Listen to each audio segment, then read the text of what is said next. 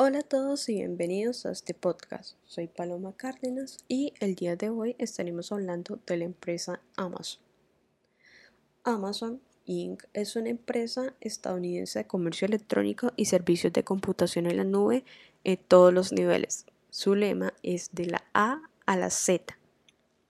En la actualidad, esta empresa está totalmente diversificada y cataloga en diferentes líneas de productos, ofreciendo música, software, videojuegos, electrónica, ropa, muebles, comida, libros, entre otras. Amazon es la marca de venta al por menor más valiosa del mundo según el índice Brands. El nombre de esta empresa fue elegido con un diccionario en la mano, empezando así por la letra Para encargarse de que siempre se ubicara entre las primeras posiciones de los listados alfabéticos y el resto del nombre fue inspirado en el río más grande del mundo, el Amazonas, porque la ambiciosa apuesta de esta empresa era convertir a Amazon.com en la tienda online de libros más grande del mundo.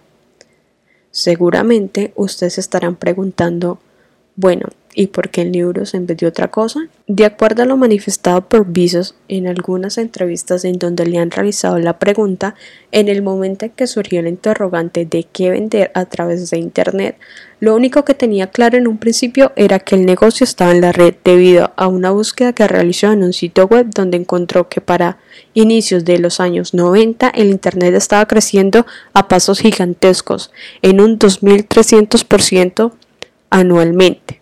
Pero si para elegir el nombre correcto se dio a la tarea de hacer todo un análisis estructural para seleccionar el producto estrella no podría ser menos verdad. Fue por esta razón que en palabras de Visos creó un listado de productos que le generaban un coste menor pero a la vez tenía una demanda universal. Y los libros cumplían con ambos requisitos para esta época. Quien no leía libros novelas, historia, arte, música y cualquier cosa de aquellos tiempos? Todo el mundo. Por lo tanto, el negocio perfecto eran los libros. Del mismo modo en que cuando quieres algo y luchas por ello, el universo se encarga de conspirar a tu favor en la época cuando Jeff Bezos se encontraba en busca de su idea, estaba próximamente a realizarse la convención anual de libros en Los Ángeles. Sin pensarlo dos veces, él viajó hasta la ciudad y en solo un fin de semana aprendió sobre el funcionamiento del negocio, los libros, el poder de la industria y todo lo relacionado a esta. Sus ganas de monetizar su idea fueron tan grandes que decidió dos días después renunciar a su modesto puesto de trabajo en Wall Street y aventurarse por un sueldo inestable, un mercado desconocido, días inciertos, pero con la convicción de arriesgarse por algo propio. Amazon abrió sus puertas oficialmente el 16 de julio de 1995, justo al año siguiente de haber surgido la idea, y de un largo año de arduo trabajo por parte de su creador junto con la ayuda de sus primeros trabajadores, para dejar completamente lista la página web. Quizá los pasos firmes y convenientes con los que inició Visos le ayudaron a dejar huella en el principio o tal vez la certeza de que la tecnología cambia vidas. Lo cierto es que con tan solo dos meses de haber fundado Amazon, rompió fronteras y llegó a 45 países del mundo y todos los 50 estados de Estados Unidos, con ventas de 20 mil dólares a la semana. Este modelo de negocio creado por Jeff Bezos era claro, una estrategia basada en la profundidad por catálogo, ofreciendo a sus usuarios más de un millón de libros. Con la convicción de este mismo ideal, tras años más tarde, en 1998, Amazon decide incluir a su e-commerce nuevas categorías de producto, apostándole a la música en CD, videos en DVD, software y videojuegos. Luego, en el año 2000, la compañía dio un vuelco totalmente transformándose a un marketplace y permitiéndole a sus usuarios encontrar y vender una variedad de productos y servicios en línea, con la cual contaba con los más altos niveles de calidad y garantía del mercado. Bezos sabía que la clave del éxito de Amazon dependía de la agilidad y la amplitud y la expansión de su mercado. Debido a esto, luego de la inauguración de Submarketplace surgieron nuevos cambios. En el año 2002, lo que cualquier otro líder podría convertirse en un auténtico dolor de cabeza, para Visa se transformó en una nueva oportunidad de negocio. El almacenamiento de grandes cantidades de datos, la protección y seguridad de información y la responsabilidad de un rendimiento óptico llevaron a la compañía a formar Amazon Web Service, el proveedor de cool computing más grande en la actualidad, con más de 5.400 millones de dólares por ingresos del primer trimestre del año 2018, lo cual representa solo el 10% de las ganancias totales de la empresa. No contento con todo su éxito enfocado en la premisa de que su compañía se centra en el cliente, en el año 2005 lanzó su programa de suscripción Amazon Prime, la cual consiste en el envío de productos comprados en una tienda online en un plazo de 48 horas de forma gratuita. Sin embargo, en la actualidad este servicio de suscripción incluye además televisión en línea, una amplia oferta de música, películas, fútbol americano y otros contenidos exclusivos de la plataforma. También actualmente cuenta con una suscripción gratuita a la plataforma Twitch.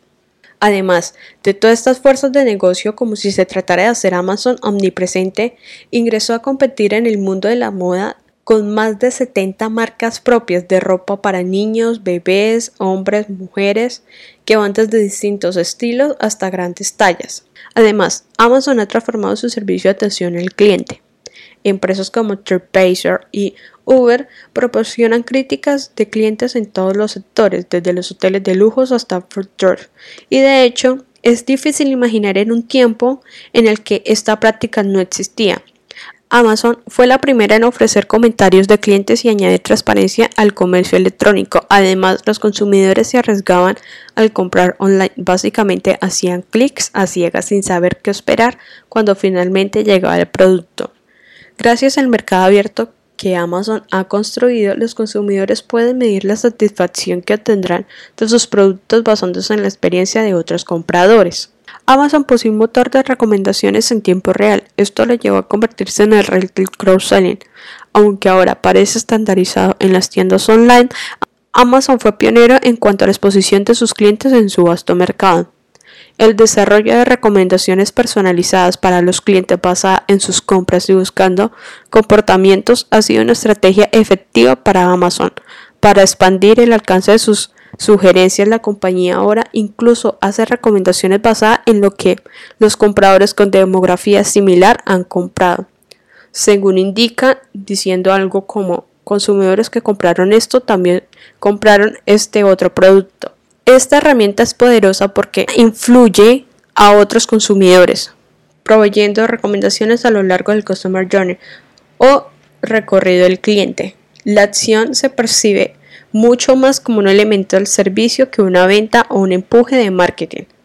El motor de recomendaciones para crear una experiencia personal similar recoge uno de los mejores aspectos de una experiencia en la tienda, esto consiste en alguien haciendo sugerencias o señalando otros productos que quizás te gusten.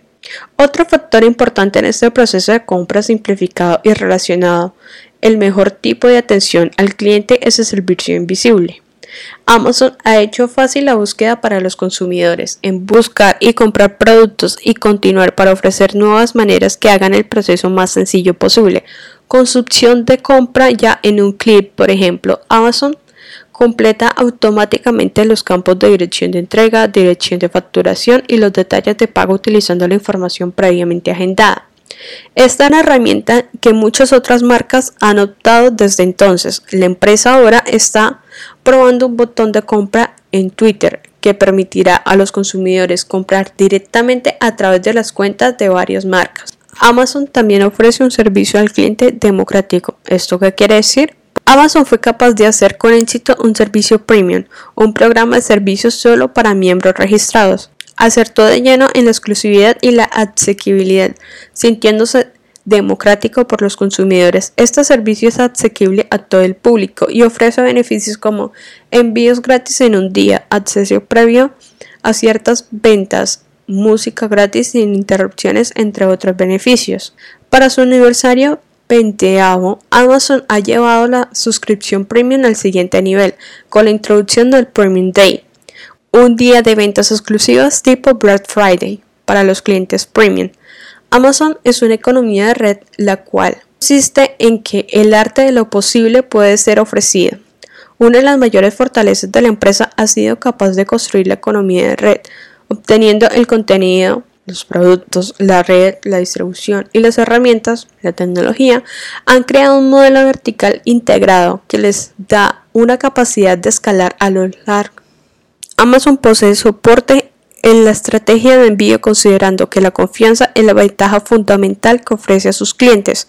No se trata de generar un día o el mismo día, sino saber cuándo estará el paquete en la puerta. Entre muchas, entre muchas de las primeras compañías en implementar un uso extendido del seguimiento del paquete interna y externamente. Amazon ofrece a sus clientes un código de seguimiento a las pocas horas de realizar su compra y actualizaciones del estado del envío si el paquete va con retraso. Un servicio al cliente proactivo es la clave de la estrategia del envío de Amazon y la compañía se asegura que los clientes son conscientes en todo el momento del estado del envío. Si surge algún problema, Amazon se lo comunica a sus clientes logrando que los clientes reconozcan el problema y se pongan en contacto con el departamento de atención al cliente. También la empresa ofrece una relación marca-cliente más profunda, ya que la empresa siempre está lista para defender al consumidor. La empresa se sitúa detrás de los vendedores que ofrecen sus productos en la página web, pero si algo va mal en el proceso de envío o en el producto en sí, Amazon se pone al lado del consumidor y lucha para ofrecer un buen servicio. Pero Amazon es más que un mediador. Está comprometida a ayudar a las marcas a crear relaciones con sus clientes a través de Amazon Exclusive. Por el momento solo disponible en Estados Unidos. Es similar a una plataforma de crowdfunding como KitCaster o Indiegogo Amazon Exclusive conecta a los consumidores con las marcas en un nivel más profundo, permitiendo a los compradores involucrarse en la historia del vendedor y tener una mirada detrás de escena en el proceso de fabricación. Amazon posee un proceso de automatización, utiliza autómatas para realizar funciones de servicio al cliente básicas, mientras los agentes llevan a cabo tareas más complicadas, dependiendo fuertemente en el servicio al cliente automatización de la tecnología e incluso en la robótica, la empresa prioriza interacciones de soporte efectivas para mantener a los clientes constantemente satisfechos sin poner en un aprieto a sus trabajadores.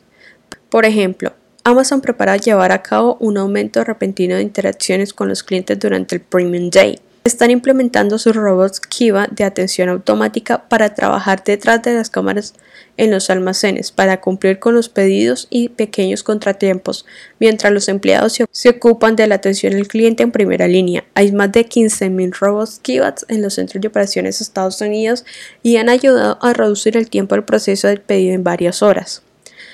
Por último, Amazon cuenta con una actitud innovadora sin precedentes en la actualidad. La empresa realiza entregas con ayuda de robots. Este servicio de prueba busca automatizar las entregas de sus productos, una parte de su modelo de negocio que aún requiere de la mano de obra humana. La empresa usará seis Amazon South, dispositivos de entrega autónomos para recorrer las aceras de los vecindarios mientras evitan obstáculos, personas o mascotas con sus sensores. Y eso fue todo. Espero que les haya gustado este podcast y gracias por escuchar.